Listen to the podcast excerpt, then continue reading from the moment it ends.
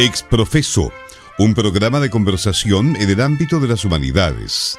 Con los profesores Juan Cid Hidalgo, Departamento de Español, Juan López Muñoz, Departamento de Filosofía, Pablo Martínez Fernández, Bachillerato en Humanidades. Proyecto apoyado por la Dirección de Extensión y el patrocinio de los Departamentos de Español, Filosofía e Historia, de la carrera de Bachillerato en Humanidades y del Decanato de la Facultad de Humanidades y Artes.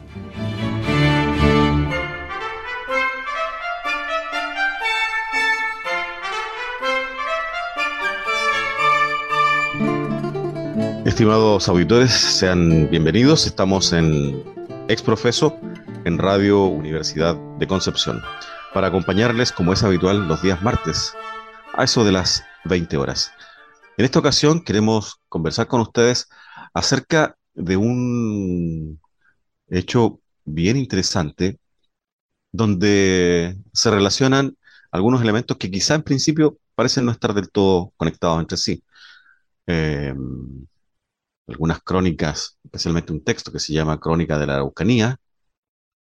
Otra cosa que está relacionada con esto es, ¿cierto?, parte de la historia eh, de la conquista. Y un tercer elemento es la persona de la Virgen María. En la tradición cristiana, especialmente católica, la figura de María es un elemento fundamental. seguramente todos nuestros auditores partícipes o no de, esta fe, ¿no es cierto?, son conocedores de una tradición mariana muy arraigada en eh, la cultura popular chilena. Em, ¿Cómo se anudan estas tres cosas? Bueno, hay un texto de Horacio Lara, ¿no es cierto?, escritor penquista, em, titulado Crónicas de la Araucanía, que ha sido trabajado por nuestro amigo Pablo Martínez. Y justamente allí está la referencia a algunas apariciones.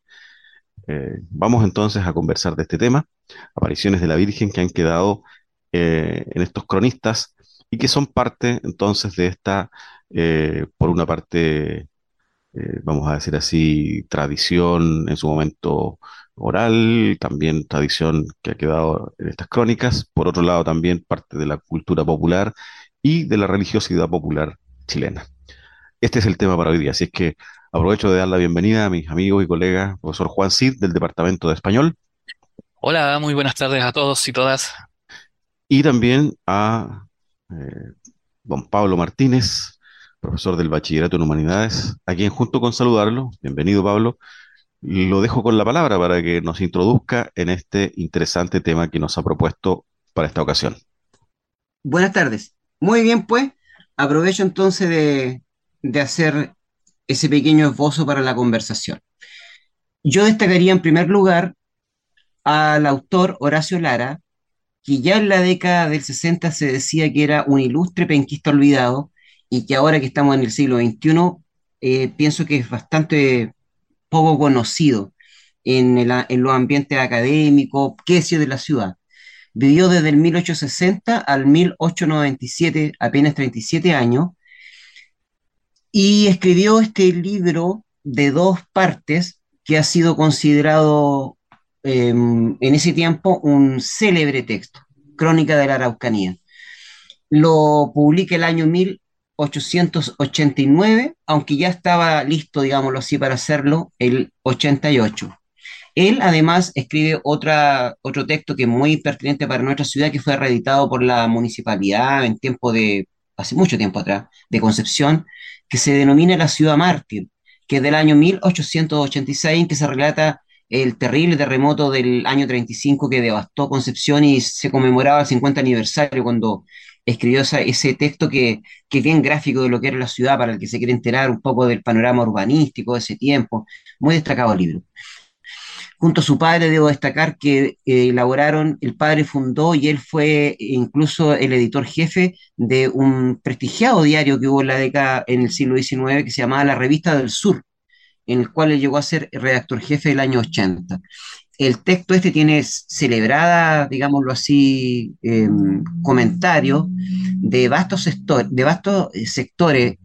Lo que más importa, creo yo, cómo se, le cataloga a, lo que vamos a conversar ahora, que es sobre la Araucanía, que se le, se le categoriza como una historia en el género leyenda, es decir, un relato que tiene la, la, facultad de mezclar el dato real, fidedigno, con aquello que está más bien en la fantasía de la expresión, de narrar una historia acerca del pasado, pero que en definitiva, ¿no es cierto?, corresponde a hechos que más o menos así, ¿no es cierto?, ocurrieron en la historia, en este caso del pueblo mapuche.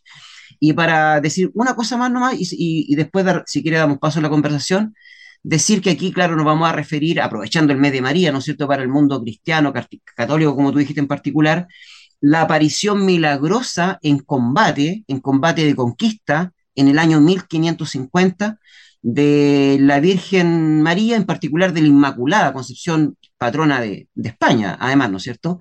Relatado por este y rescatado por este autor Horacio Lara, penquista, eh, historiador, cronista y periodista, en, los, en la escritura y en el relato escrito que hacen tres célebres autores también, digamos, de este evento.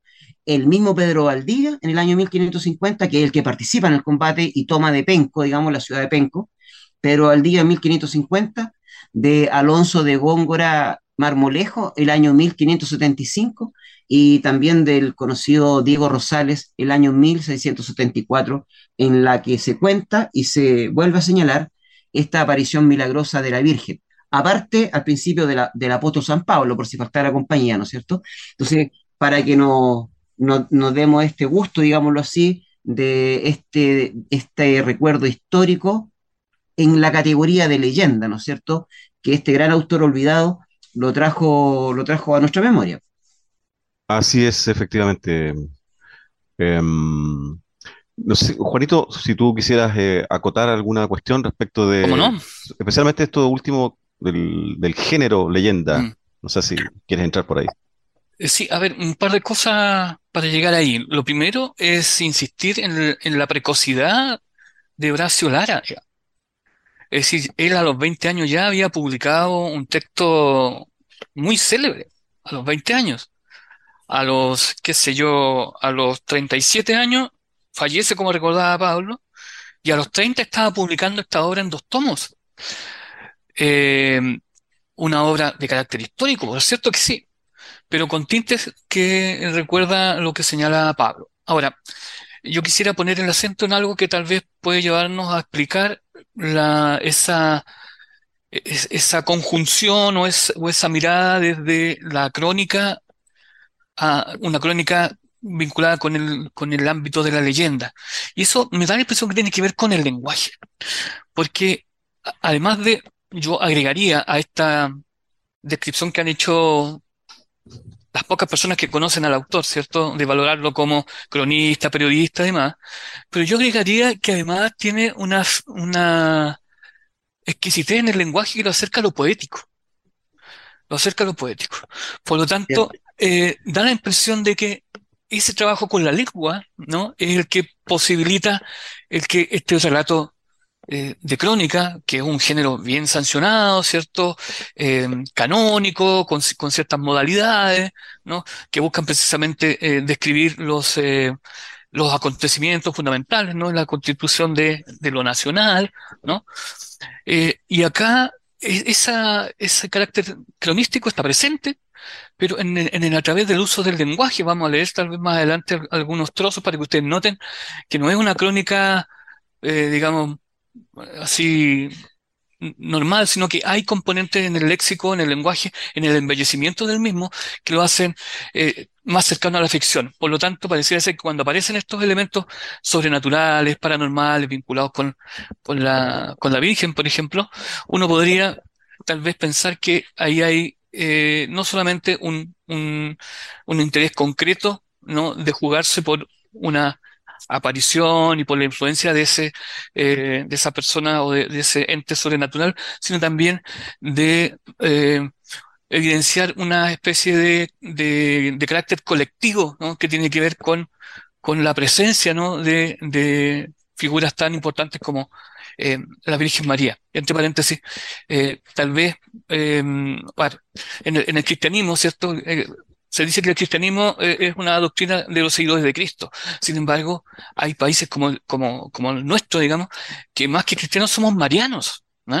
Es decir, la influencia de la Virgen Marina es, eh, María es tan, tan importante que es tal vez la figura más eh, concreta, ¿no? O más cercana al, al, a la calle, ¿no?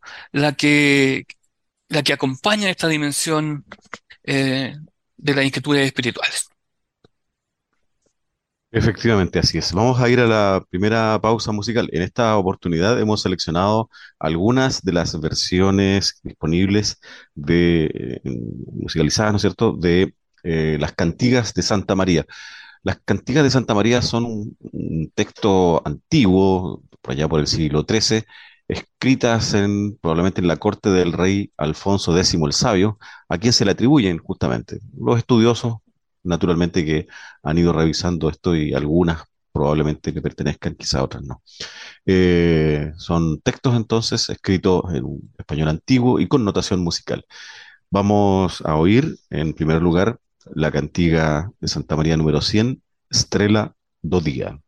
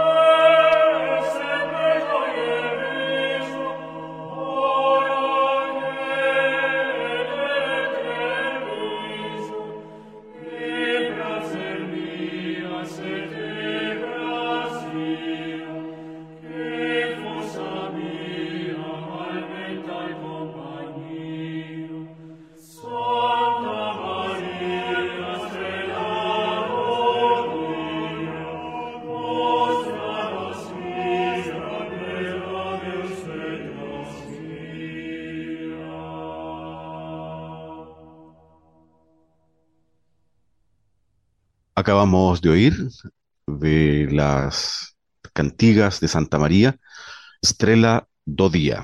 Estamos en Exprofeso conversando acerca de este interesante hecho narrativo, literario, teológico también de alguna manera, y en cierto sentido antropológico, podríamos decir, en cuanto a que es un elemento importante de la eh, cultura popular, bueno, chilena, pero también eh, hispanoamericana. Em, yo quería aportarles un pequeño dato. Yo sé que vamos a ir a, leer los textos eh, seguramente un poquito más adelante. Eh, Pablo nos hizo una, una cuidada selección de algunos de los pasajes de este texto de Lara que estamos leyendo, ¿no es cierto? Esta crónica de la Araucanía. Pero yo quisiera recordarles un pequeño dato.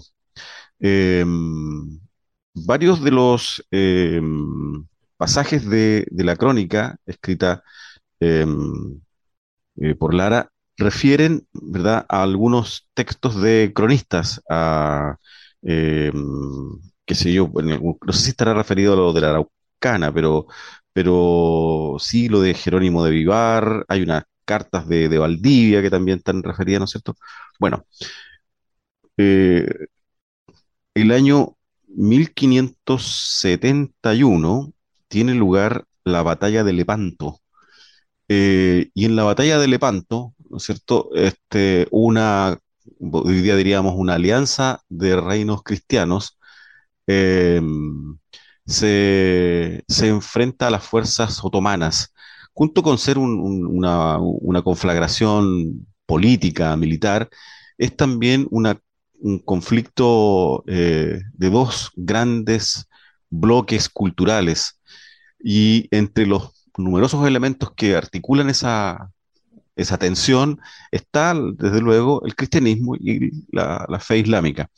Em, por lo cual, eh, la figura de María, de la Virgen María, ha sido siempre, ¿no es cierto?, una figura de referencia en, estos, en estas situaciones límite eh, para los, reinos cristianos, en este caso, ¿verdad?, para eh, los españoles que se encontraban aquí en nuestro país. Recordemos que desde la batalla de Lepanto viene la advocación de María Auxilio de los Cristianos, por ejemplo. Así es que dejo ese dato eh, que puede resultar interesante luego para tener en vista lo que las, citas que vamos a ir siguiendo del texto que estamos comentando. Don Pablo, no sé si quiere continuar usted con su con la presentación del, del, texto mismo. Del texto mismo, sí, para que ya entremos en materia. Pienso yo que para los auditores sería conveniente leer algunos pasajes seleccionados que hizo nuestro autor, don Horacio Lara, de dos de tres escritos, por lo menos, que son los más relevantes. Yo creo que el más importante de todos estos escritos, independientemente de esta relación que hice, hice tú, Juanito, sobre, digámoslo así, lo que está escrito en el sentido histórico como realidad y lo que proviene de una literatura fantástica. En definitiva, en esos tiempos, esas separaciones, que operan esas separaciones, digámoslo así, entre lo que sería la historia real, verdadera, no sé, algo así, y algo que, que caería en el, tono de la, de la leyenda, porque acá es toda tradición oral que ha sido escrita posteriormente. Entonces, la diferencia es sutil. Porque Valdivia, en 550, fue el primero que le atribuyó la victoria que en condiciones de desigualdad numérica abismales a la aparición milagrosa de la Virgen y, el apóstol San Pablo. Tan, tan importante fue, como tú decías, de este marianismo, que el mismo emperador Carlos V honró a la naciente ciudad decretando en su escudo de armas el título de la Concepción, de la Concepción. Es decir, fue tan el impacto del triunfo logrado por la aparición divina, digámoslo así, aquí, por supuesto, no estamos diciendo que haya sido real esto, estamos diciendo lo que se está contando en esta carta. Quiero leer entonces lo que lo que él dice, el mismo Pedro de Valdía, en carta escrita al rey Carlos V.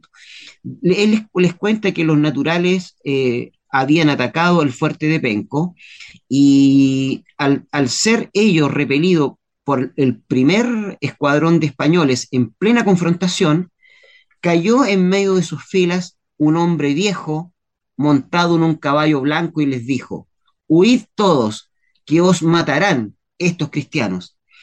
Y que fue tanto el espanto que le infundieron estas palabras de esta aparición, que empezaron a huir casi sin combatir el mismo Valdivia agrega que, tres días antes había ocurrido algo todavía más, más genial, digamos. Antes de venir los indios sobre Penco, dice, pero cuando ya venían, cayó entre estos un sábado mediodía un cometa del cual salió una señora muy hermosa, vestida de blanco, y que les dijo, servid a los cristianos y no vais contra ellos, porque son muy valientes y os matarán a todos.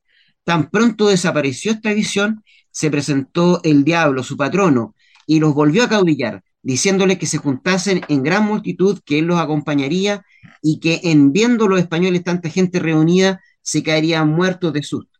Este pronóstico del diablo lo alentó de nuevo y se decidieron a marchar sobre, sobre Penco, que ya sabemos que tres días después le apareció el apóstol San Pablo montado en un burro entre sus filas, ¿no es cierto? Dice, se dirigía el cometa en dirección al campamento enemigo y con más resplandores que el ordinario de los, de los cometas dirigía a las tropas españolas hacia ellos. Dice, eh, el año 1674, Rosales dice, dice que, que, le agrega todavía una más vasta historia, dice, que acometiendo 40.000 indios a los pocos españoles que habían en defensa, confiados en su multitud y en otras tropas que de Arauco les venían ya de cerca, salieron los españoles del fuerte de la Concepción, que aún no era ciudad, y embistieron con los indios en una loma baja, junto a la quebrada donde estaba la mayor multitud. En lo más ferviente de la batalla, los indios sorpresivamente comenzaron a huir desordenadamente por todas partes, no siendo por todos el combate de los españoles, que como eran pocos, no podían dividirse entre tantos. Con los que alcanzaron a, capturar, les preguntaron qué es lo que había ocurrido, ¿no es cierto? ¿Qué es lo que había hecho arrancar si eran, iban ganando, digámoslo así, y eran tantísimo más que los españoles. Los indios que fueron capturados respondieron, dice Rosales, que habían huido todos por haber visto venir delante de los españoles una señora hermosísima y cercada de grande resplandor, que con su vista les asombraba y les cegaba la vista con tirarles puñados de polvo a los ojos, y que con esto los obligaba a que se retirasen sin poder pasar adelante, y que aunque ellos iban confiados de acabar con los españoles y no les temían por ser tan pocos, esta señora les había puesto tanto asombro y cegándolo de tan suerte con el polvo que les arrojaba, que ni tuvieron fuerza para pelear, ni acuerdo para hacer otra cosa más que huir. Finalmente fue tanto el impacto que finalmente se erigió una ermita en el lugar donde se habría aparecido la Virgen en la antigua localidad de Penco, que era Concepción, y que donde se apareció eh, en favor de, digamos, de los cristianos. Y también se alzó una cruz con una tabla en que se escribió la leyenda del milagro, que finalmente se, transformó en algo que probablemente ya no debe estar, yo no, tengo información de eso, que era un añoso viejo árbol que estaba alrededor de esta, digámoslo así, pequeño descanso, donde se conmemoraba la aparición milagrosa de la Virgen, en este caso la Inmaculada de la Concepción, en favor de los cristianos para, digamos, salvarlos de la situación abominable en el sentido militar en la que se encontraban. Eso yo digo lo que es lo fundamental de la aparición. Sí, hay algo interesante que a mí me gustaría destacar, porque queda abierto con, con lo que tú has señalado. Eh, y es lo siguiente, desde nuestra perspectiva de, lectores, diríamos, del siglo XXI, es obvio que la, los relatos o las crónicas eh, del, del, siglo XVII o XVI no se aparecen en principio, diría yo, ¿no es cierto? No aparecen a veces como eh, textos que están a veces eh, eh, escritos con una cierta ingenuidad o en algunos otros casos textos que están escritos con una sobreinterpretación de creencias propias de la época y, y eso a muchos lectores les, eh, les lleva eh, a decir eh, que son textos que pueden ser considerados falsos.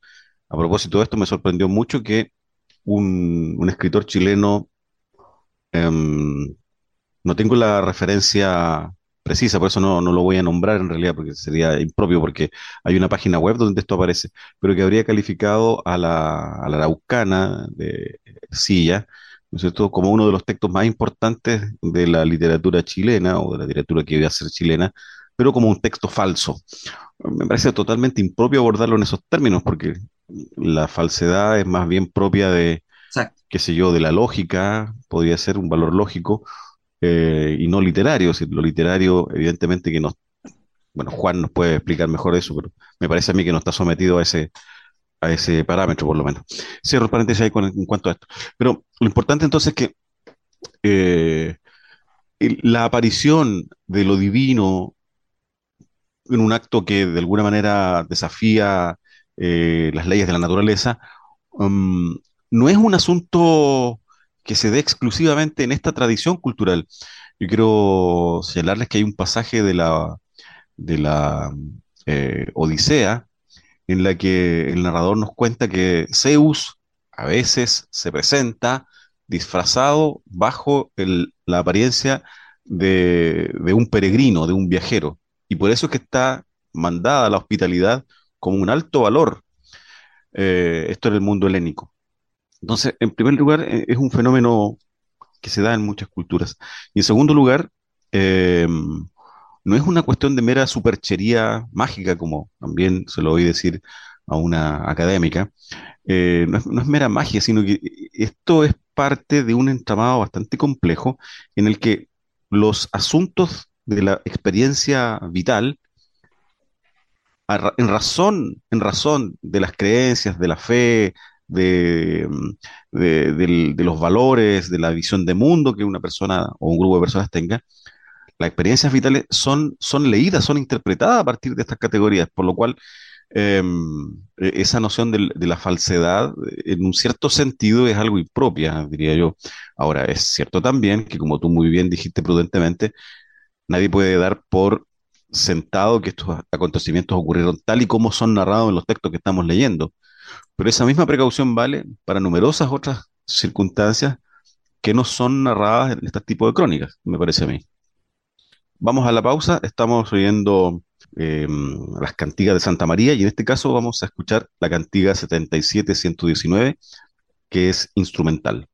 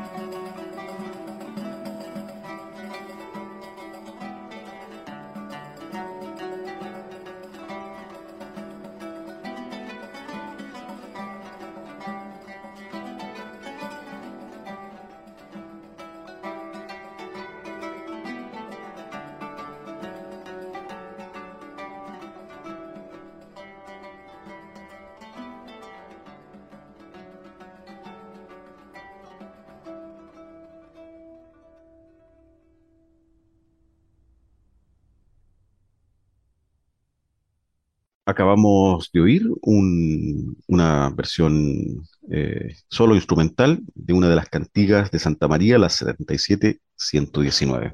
Estamos en Exprofeso conversando acerca de las apariciones de la Virgen narradas en la crónica de la Araucanía.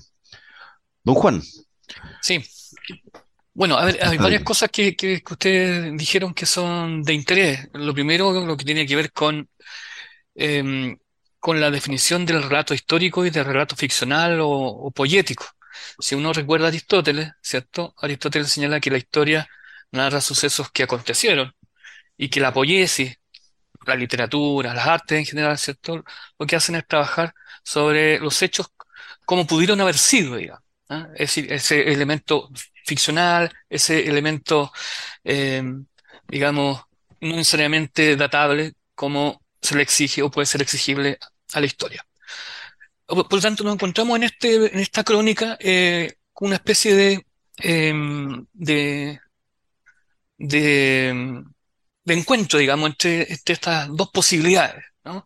Entre relatar hechos que ocurrieron, que pueden ser datables, y habría que contrastarlos con otras fuentes, qué sé yo, si uno quiere mirar desde la perspectiva histórica, pero también es un texto, eh, en, en cuanto texto, en cuanto su estilo, en cuanto su eh, formulación, es un texto em, que también comparte eh, la función poética. ¿ah? Aquí hay un trabajo con la lengua que no es de la mera referencialidad, sino de embellecer, eh, por ejemplo, em, la figura, o otorgarle a, la a figura de- del indígena, por ejemplo, el cará- carácter heroico, ¿no?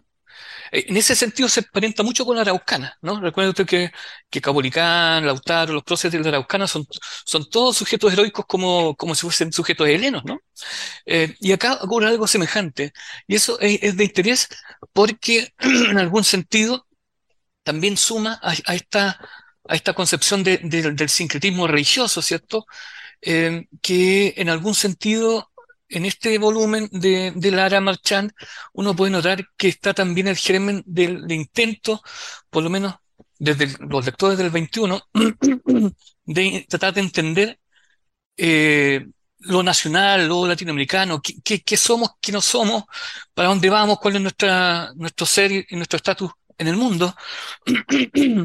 Y parecía ser que lo, singular, o una de, de las singularidades, ¿no? Es que eh, en, en- nuestros contextos particulares, nacionales, como el de Chile en el siglo XIX, bueno, hay ciertos elementos que, que- que están por, por sobre cualquier condicionamiento o convencionalismo que, que venga de la eh, historia o de, o de las disciplinas sancionadas, ¿cierto?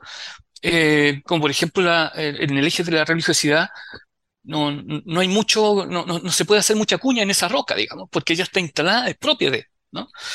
Entonces, en este volumen, por ejemplo, eh, nuestro eh, autor se acerca eh, muchísimo a la idea de Fray Bartolomé de las Casas, ¿no? En, en presentando una, figura humana, ¿no? Del aborigen. Ahora, esa figura humana del aborigen pareciera ser que tiene que ver, ¿no? con, con esta, con estas, entre otras cosas, estas apariciones de la Virgen, ¿no? Porque la Virgen no se va a aparecer a piedras, ¿no? Ni animales, sino se, le aparece a, a personas, ¿no? A, a- sujetos como los, eh, los araucanos en este caso. Quiero solamente eh, eh, leer un trocito de- del, texto para que notemos la manera en que se configura el, el, heroico de los araucanos. Dice, a esta época apenas pasaban de mil los habitantes españoles que poblaban el país. Tan corto número de conquistadores y el imperio riguroso que empezaban a ejercer en una tierra cuajada de hombres vigorosos y resueltos, como eran los araucanos. No pudo menos de hacer nacer en esto la idea de un levantamiento, y fue la semilla que empezó a germinar dentro de sus fornidos y levantados pechos, ¿no? Es decir, el, su- el sujeto araucano, ¿cierto? La persona, el araucano, está, eh, digamos, eh, exhibido, está presentado al mismo nivel eh, del, español, al mismo nivel en términos de, esenciales, digamos. Hombres que, piensan, ¿no? Que tienen la capacidad, ¿no? De, de adelantarse a los hechos, eh, tienen una contextura física que también puede servir no para eh, afrontar el peligro que significan estos señores que vienen enlatados y encima de caballos, ¿no? Por lo tanto, aquí hay, hay, hay muchos elementos que a uno le, hacen preguntar por qué razón este texto eh, ha sido, digamos de esta manera, bien directa y dura, proscrito de, de la, del eje de los textos eh, nacionales cronísticos. ¿Por qué lo conocen tan pocas personas? tendrá que ver por una cuestión como centralismo. Este, este es un autor nacido en Concepción, un autor extremadamente joven para ser historiador. Será por los elementos de, eh, quiero decir, de fantasía, ¿no? En el sentido amplio, ¿no? Es decir, de, de que eh, es un autor que convive o que eh, exhibe la convivencia del sujeto araucano, ¿cierto? Con dimensiones que, que sobrepasan la, lo factual. Puede que la suma de esas cosas sea lo que tenga este texto eh, en, las penumbras. Bueno, yo te, quería comentar que en esto estoy de acuerdo completamente, Juanito, porque de hecho, en, las palabras que se le encomiendan de la prensa, de algunos críticos literarios, en, en particular uno que se llama Julio Robert Lombrigot, que lo busqué por todos lados, pero no di con él, un destacado crítico literario del siglo XIX que, elogia este texto como los que más y le da la categoría de leyenda histórica, en el sentido riguroso, porque tú lo dices bien.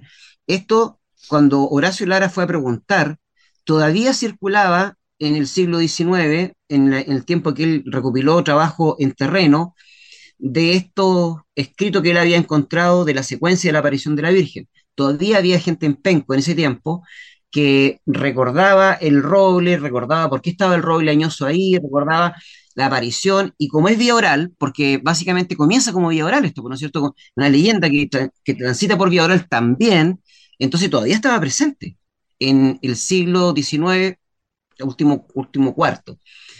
Y en, las palabras estas que se le dignan a este, este texto, ahí está la palabra de un araucano ilustre, don Domingo Coño y Pan, que era considerado el cacique general de la Araucanía en ese tiempo, y que en el año 1889 le da y le realiza una, una carta, aparte de muy bien lograda, lo conversábamos con, con Juanito López, muy bien lograda, digamos, en la escritura, una carta que yo creo que inspiraría una visión diferente, como tú lo has dicho, de lo que significa esta relación, porque este domingo eh, Cueño y Pan celebra y festeja el libro por la reivindicación que hace de su condición, digámoslo así, de la condición de ellos, de, los reches, en el, en el pacto civilizatorio que se está construyendo en ese momento, que la chilenidad extendida que conocemos hoy en día de Arica Magallanes, digámoslo así, y que tanto es así que lo van a cantar en los inviernos, en los veranos, que su nombre va a ser cantado, y una serie de otras cosas por lo, por lo reivindicativo que él encontró, fíjate,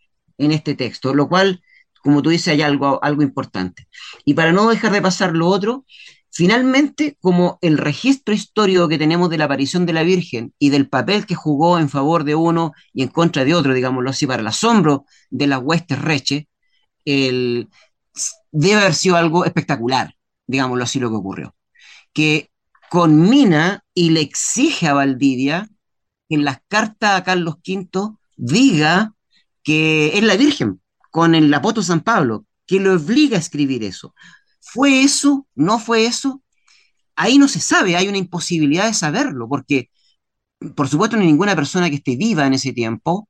Todo lo que nos ha llegado, nos ha llegado por categoría de leyenda, es decir, en el sentido de gente que transmitió la aparición de la Virgen, pero en el sentido histórico, el legado que tenemos está escrito por el mismo Pedro de Valdivia, eso no hay que olvidar, porque ¿qué separaría a una cita verdadera de una cita falsa? Que Pedro de Valdivia estaría haciendo una alusión alegórica a un hecho que ocurrió, o qué, si no lo podemos mm. saber, no lo podemos saber. Entonces, yo creo que esto es lo, excepcional del caso. Convengamos que debe haber habido algo espectacular, ¿no es espectacular que apareció, y que tiene que ver con fenómenos celestes, digámoslo así, ¿no es cierto? Porque no apareció de la nada, sino de una luz brillante, apareció la reina del cielo, ¿no es cierto? Como, le, como don Rosales, Diego Rosales le dice, la reina del cielo que vino en apoyo de los cristianos en este caso, para, para jugar un papel en esta confrontación, ¿no es cierto? A pesar que uno sabe que en el pacto de los dioses, los dioses no deberían meterse tanto, ¿no es cierto? ¿No es cierto? No deberían meterse tanto, pero en este caso, el diablo, también llamado Epunamun, ya lo asesoraba a los reyes, en, la edición, por supuesto, del, del español. Bien, vamos a la última pausa del día de hoy. Estamos escuchando las cantigas de Santa María. En este caso, oiremos Miragres Fremosos Faz por Nos, la cantiga número 37.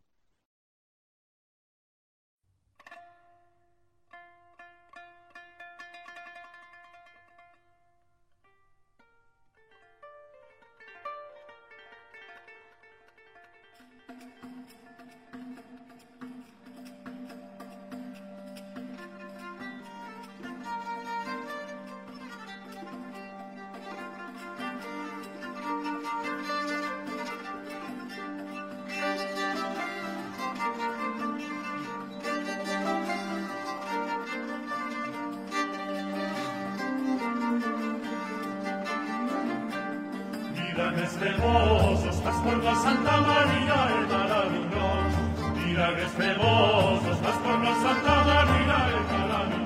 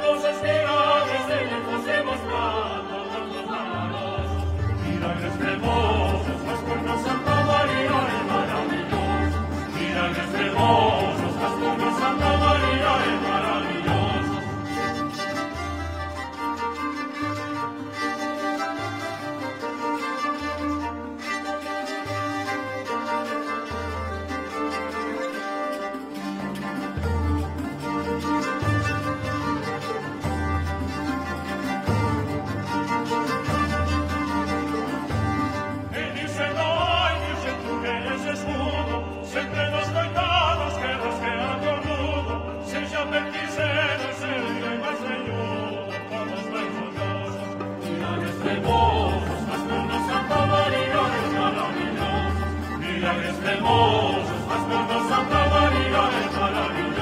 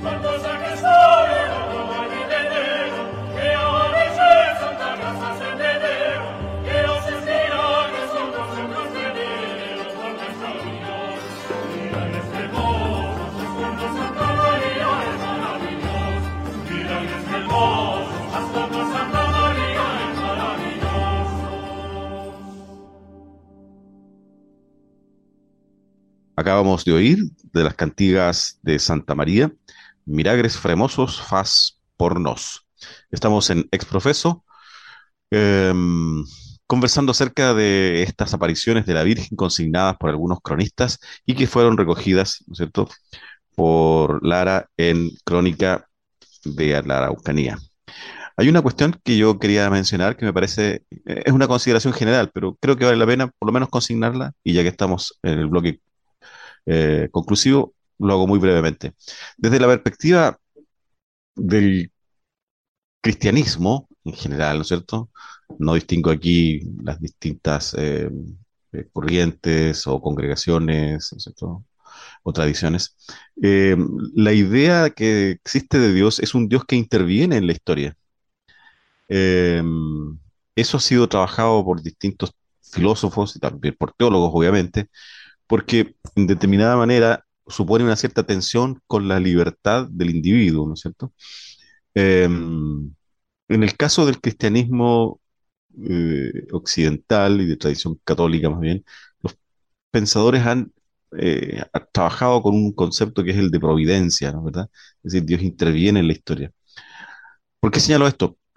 porque estos relatos, de alguna manera, eh, estos textos hablan de una cierta intervención, en este caso de la Virgen que aparece, y que más bien llama a no combatir que a, masacrar a unos en detrimento de otros en realidad. Pero bueno, lo que, pero lo que ocurre es que nosotros estamos viendo aquí que hay individuos que narran que en su experiencia habría ocurrido una intervención.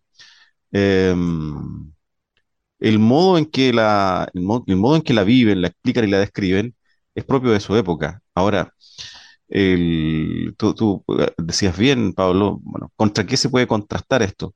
Y probablemente esa aspiración a contrastarlo para verificar es, es desde luego una aspiración muy moderna en la que un mundo que ha sido desacralizado, por así decirlo, ¿no ¿verdad? Un mundo racionalizado, como lo describía Weber, ¿no? Donde tiene lugar un desencantamiento del, mundo, eh, probablemente ya no tenga cabida o no tenga la misma cabida una descripción en los mismos términos, pero es obviamente enfoques y perspectivas epocales las cuales pesan considerablemente estas cosmovisiones. No sé si hay alguna idea final, don Pablo, don Juan, para concluir el día de hoy. Recomendación también puede ser. Yo solamente, eh, a propósito de que hemos conversado y, de, lo alejado de, las corrientes centrales de, conocimiento sobre estas materias, eh, lo ideal sería que nuestros auditores pudiesen tener acceso al, documento. Y está en el, los archivos, archivo Concepción, eh, creo que así se llama. archivo histórico. Archivo Histórico Concepción, está el volumen por lo menos alguno al, que hemos, al cual hemos hecho referencia está completo en PDF y ustedes lo pueden leer y les va a encantar porque no es, no, no es como una crónica, qué sé yo, de, la crónica de Cortés eh, o qué sé yo, la misma de Valdivia, que, que son tediosas. Eh, este tal vez tendrá que ver con que nosotros somos penquistas y aquí hay alusión, ¿cierto?, a, a territorio y a cuestiones que ocurrieron en Concepción. Eh, y tiene, es, muy ágil su lectura también, así que se lo recomendamos. Juan Pablo. Yo, yo lo recomiendo él, también recomiendo el otro que se llama La Ciudad Mártir. Se pueden encontrar finalmente en internet, el tomo 2 también está, se puede descargar, no es tan fácil hacerlo porque hay que ir a otro sitio, pero el tomo 2 está. Qué, qué pena que estén tan perdidos de un autor, como tú, Juanito, lo has dicho, tan joven, tan célebre, tan poderoso, dirigir un diario, editor del diario La Yo nunca había escuchado el, diario La Revista del Sur, por ejemplo. No, jamás, no, no, no me sonaba en mi archivo ni, ni, ni, ni, en archivos que he escuchado. Y él ahí fue un activo participante de la vida política, siendo muy joven también, cultural. Qué, qué, qué bello sería llegar a ese diario y recoger todos sus, todo su artículo, todas sus, ¿no es cierto?, sus columnas, qué fuerte sería para la identidad penquista, ¿no es cierto?, que tú encuentres un, algo que, finalmente es lo que llega a ser nuestra ciudad hoy por hoy. Eh, tal vez en algún lugar puede que se pueda encontrar, eh, puede que haya gente incluso que nos pueda ayudar eh, y que sepan dónde se encuentra, por ejemplo, este diario, algunos ejemplares o, los ejemplares en, que, que funcionó desde el 1860 en adelante, casi todo el siglo XIX de ahí en adelante. Así es. Bien, pues y para cerrar yo les recomiendo eh, la audición de las cantigas de Santa María de Alfonso X el Sabio que están disponibles en internet, en YouTube, es muy fácil encontrarlas, buscar por cantigas de Santa María, hay muchas versiones, ustedes cogerán ahí la que estimen conveniente, y también les recomiendo un artículo que se denomina Un extraño, así con S, no con X, un extraño caso milagroso, todo ello entre comillas.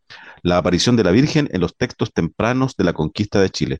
Está escrito por Andrés Prieto y fue publicado, fue publicado en eh, Taller de Letras número 29. Se puede ubicar a través de internet.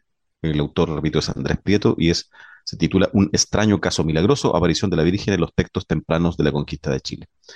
Les agradecemos que nos hayan acompañado, esperamos haberles llevado un tema que les invite a seguir conversando en casa y les recomendamos que continúen en la sintonía de Radio Universidad, como asimismo que consulten los podcasts de los programas de su preferencia que van siendo publicados regularmente por Radio Universidad. Hasta pronto, estimados auditores. Chao, chao. Hasta luego.